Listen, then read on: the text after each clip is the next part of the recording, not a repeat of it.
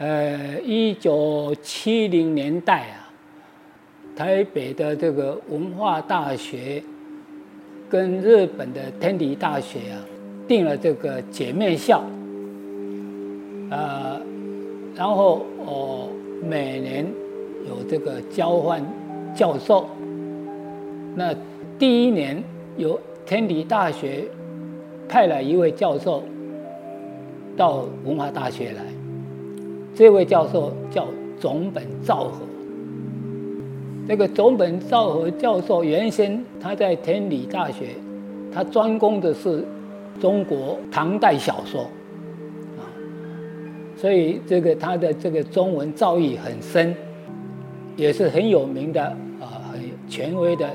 一位教授，所以就被派到文化大学来讲学一年，那总本先生到台湾来之后，他发现了啊，台湾在那种戒严时期，台湾作家的呃苦闷，他过去只知道有中国文学。啊，不知道有台湾文学。他到台湾来之之后，才发现，在台湾这个文坛的主流都是外省作家，啊，可是另外有一群台湾人默默的在耕耘。总本先生感到很意外，发发现这些台湾作家，啊，虽然。不受重视，可是他们的作品跟所谓的中国文学是不一样的，所以说他开始去拜访一些台湾的呃前辈作家，他才发现这个台湾呐是有自己的呃文学，叫台湾文学，所以他开始放弃。中国文学转入台湾文学的研究，那等到我去呃这个日本竹坡大学，呃一九七八年底，呃去竹坡大学教书的时候，这个总本先生就来竹坡找我，当时我们两个人啊就决定要在日本创办这个台湾文学研究会。所以在一九七九呃七九八零的时候，就在天理大学呃创办了台湾文学研究会，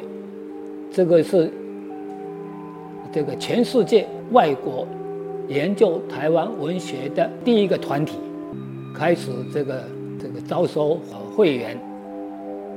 那因为总本先生当会长，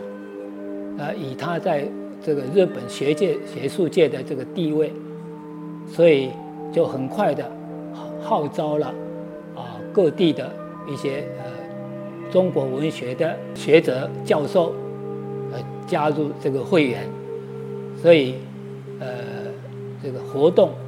哦开始在日本学术界也受到重视。那，在天理大学每年要举办年会。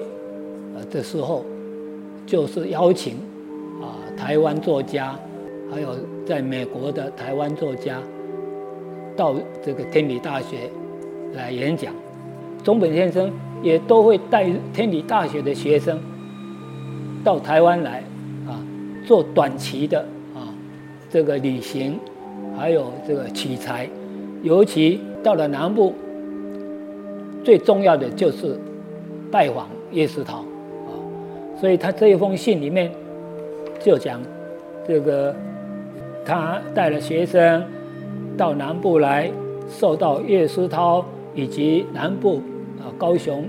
啊一些做朋友的这个啊接待啊啊非常的感谢，可可见总本非常的热心，希望影响在日本的一些学术界，呃重视台湾文学。